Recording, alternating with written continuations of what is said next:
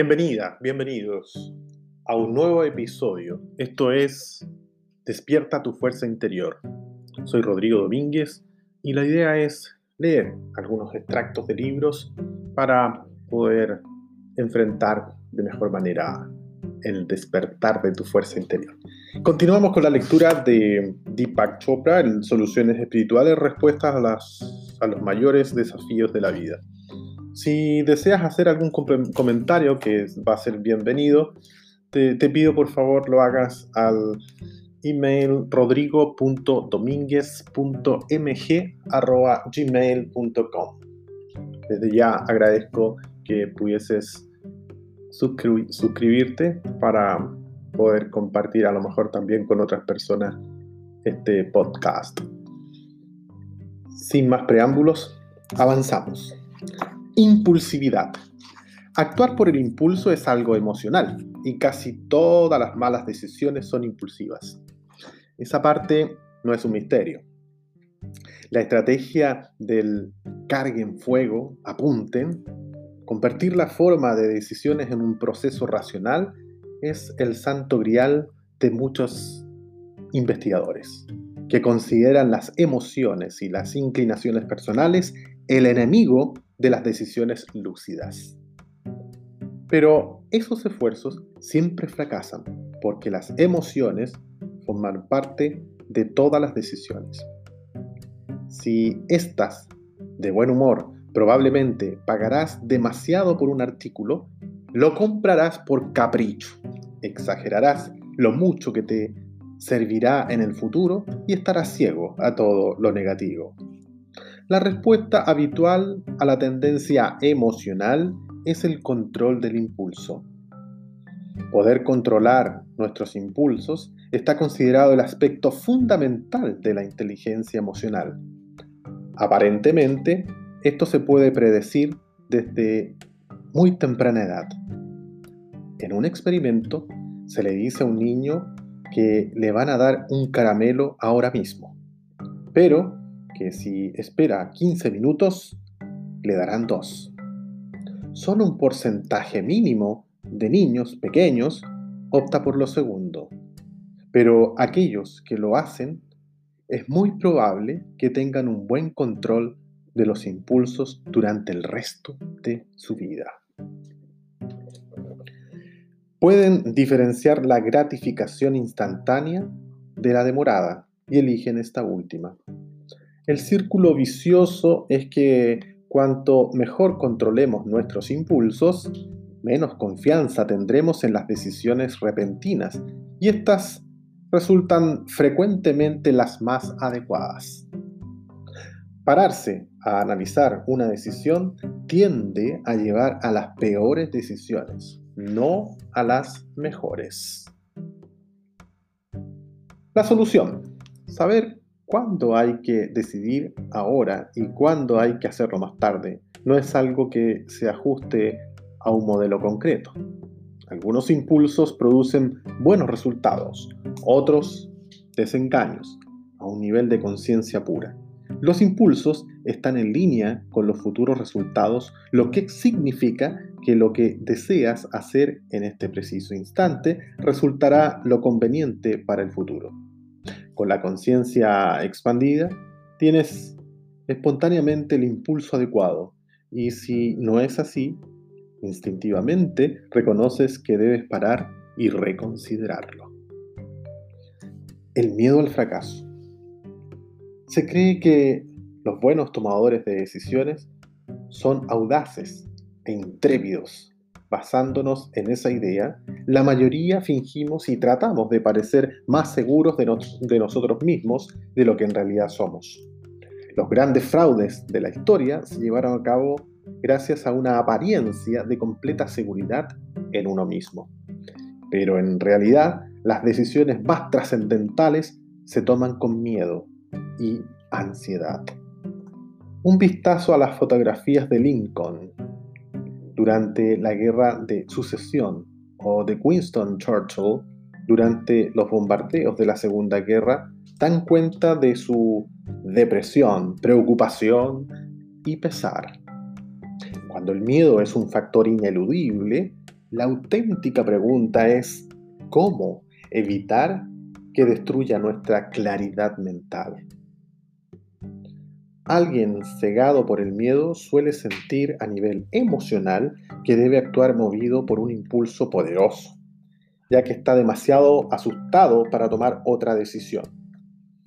Y aún más insidioso es el miedo oculto, porque podemos tomar la misma mala decisión que alguien lleno de ansiedad, pero nos engañamos creyendo que no lo estamos.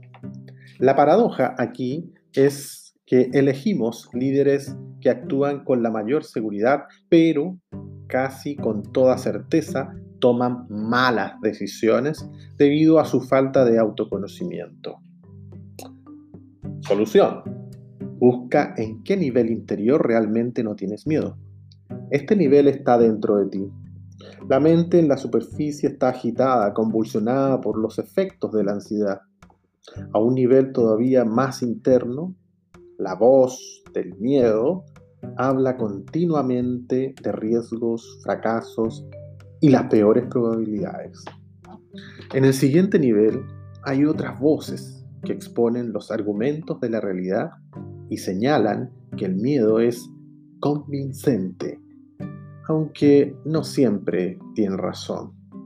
Solo cuando logras trascender este nivel llegas a tu verdadero yo que analiza cada situación sin miedo.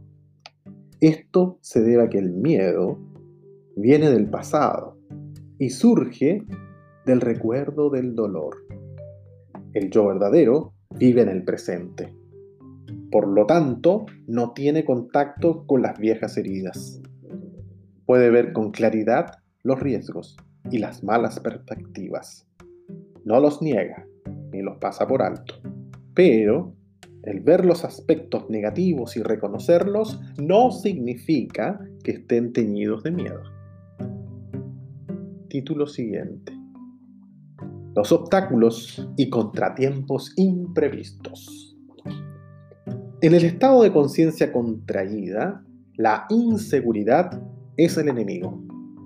No sabemos cómo se van a comportar los demás, y aunque nos hagan una declaración jurada con la promesa que van a actuar de determinada manera, ellos tampoco saben cómo se comportarán en el futuro. ¿Quién lo sabe? La sociedad es un flujo constante entre cosas más o menos estables y otras que nadie puede prever. La llamada teoría del cisne negro.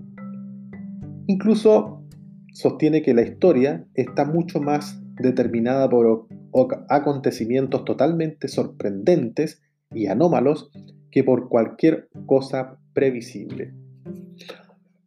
Los individuos, al parecer, sienten lo mismo con respecto a su propia biografía. Como ya he mencionado, las personas más exitosas deben su triunfo, tal como ellos mismos lo ven, a la buena suerte. Sin embargo, la mala suerte o tener suerte en absoluto es más común que la buena suerte. La popularidad de la ley de Murphy se debe a la inevitable o a la inevitabilidad de los obstáculos, aunque en realidad no exista una ley natural que diga que si algo puede salir mal, así será. El pensamiento ciego es tan poco realista como el optimismo ciego. Pero buena parte del éxito tiene que ver con la capacidad de enfrentarse a contratiempos imprevisibles. Los mejores matrimonios no tienen nada que ver con ser perfectos, sino con las habilidades para hacer frente a las cosas. Todo el mundo tiene derecho a, comportarse erráticamente y cuando esto trae aparejado conflictos, exigir que los demás hagan lo que es debido y se comporten previsiblemente no funciona.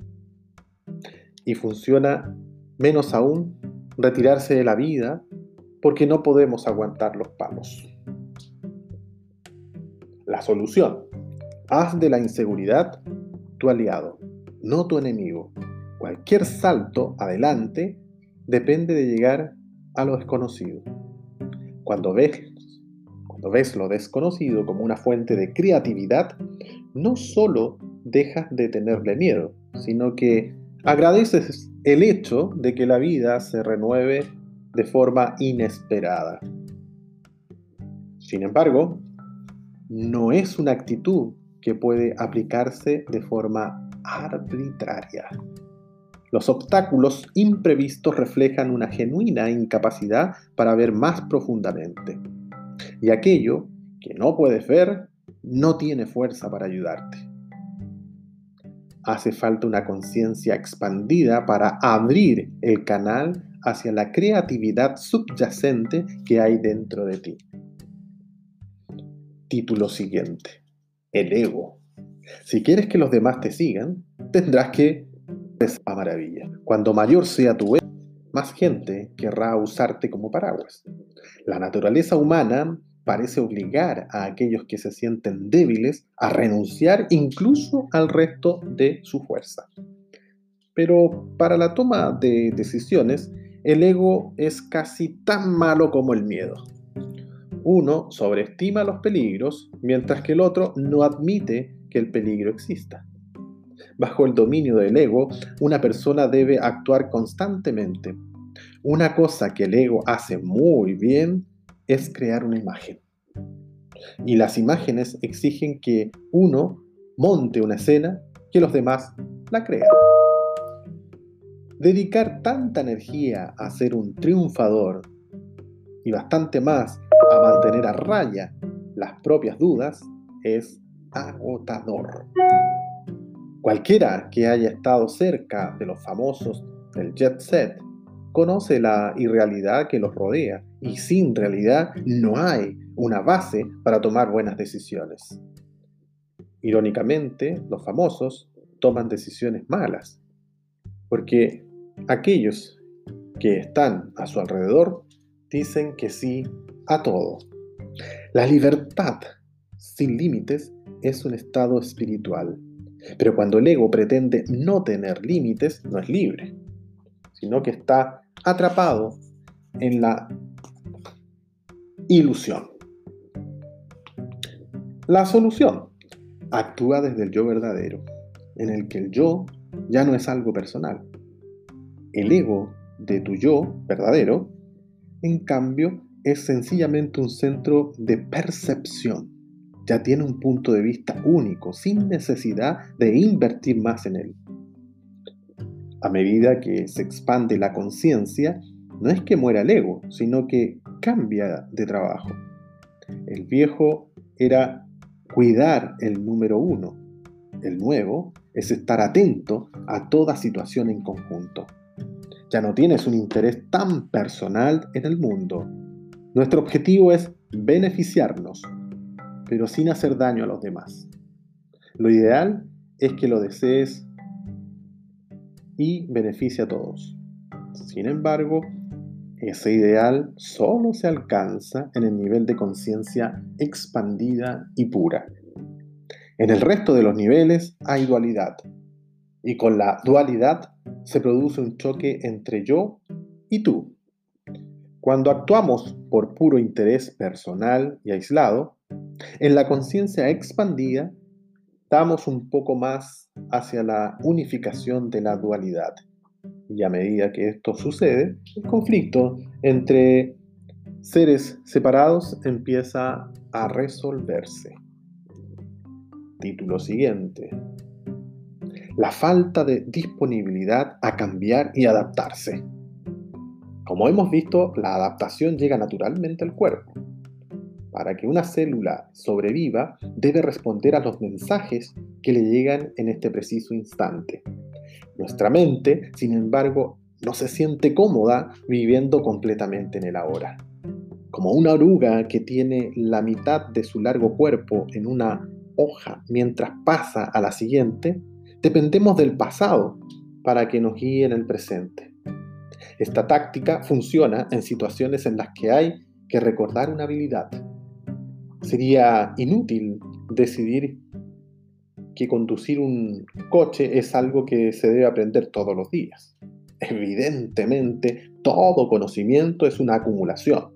Se construye sobre el pasado para saber más del presente. ¿Dónde surge el problema? Es en el terreno psicológico. El pasado es un enemigo psicológico cuando enseña que las viejas heridas, humillaciones y fracasos son importantes en el presente. La mayoría de las personas conoce el valor de la adaptabilidad. Muy pocos anunciamos en una reunión que somos rígidos. Todos somos flexibles, de la boca para afuera. Aún así, tomamos decisiones basándonos en el pasado, lo que significa que detrás de toda mente abierta hay otra cerrada a cal y canto. Una mente cerrada no es como un puño apretado que se puede abrir a voluntad. Algo dentro nos dice que hemos, hemos de mantenernos cerrados. Es difícil entenderlo cuando no se trata de algo que nos afecta. Si uno no tiene un fanatismo racial, étnico o religioso, no puede comprender fácilmente que los prejuicios se tienen involuntariamente. No se puede elegir. La realidad en sí está dictada por los prejuicios. Por lo tanto, la mera visión de alguien de otra raza, religión u otro origen étnico está imbuida de creencias cargadas de prejuicios. De la misma manera, la fusión del pasado y el presente en nuestra mente tiene lugar de forma inconsciente. Y lo que es aún más insidioso, el pensamiento rígido actúa como una muralla que convierte a las ideas nuevas en amenazas. Por la única razón de que son nuevas. Abandonar las viejas formas de ser equivale a una derrota personal o a exponerse al enemigo. La solución. Vive desde el nivel del yo, que está siempre presente. No puedes desear que desaparezca el pasado. Todo el mundo arrastra el peso de la memoria. Aunque logres borrar todas tus heridas y fracasos, es imposible entregarse a una amnesia selectiva, ya que también perderías los aspectos positivos de tu pasado, incluidos la educación emocional, el crecimiento personal y el conocimiento acumulado de uno mismo. Los recuerdos, para bien o para mal, están mezclados con el yo personal. Por suerte, el yo verdadero no tiene por qué sentirse culpable de la experiencia personal. Existe en y a partir de sí mismo es el vehículo de la conciencia pura. Cuanto más se expande la conciencia, menor es el peso del pasado uno descubre espontáneamente que la atención se centra en el presente del que surgen todas las posibilidades creativas. Muy bien, hemos llegado al fin de esta lectura. Agradezco nuevamente a todos y espero vernos en un próximo episodio.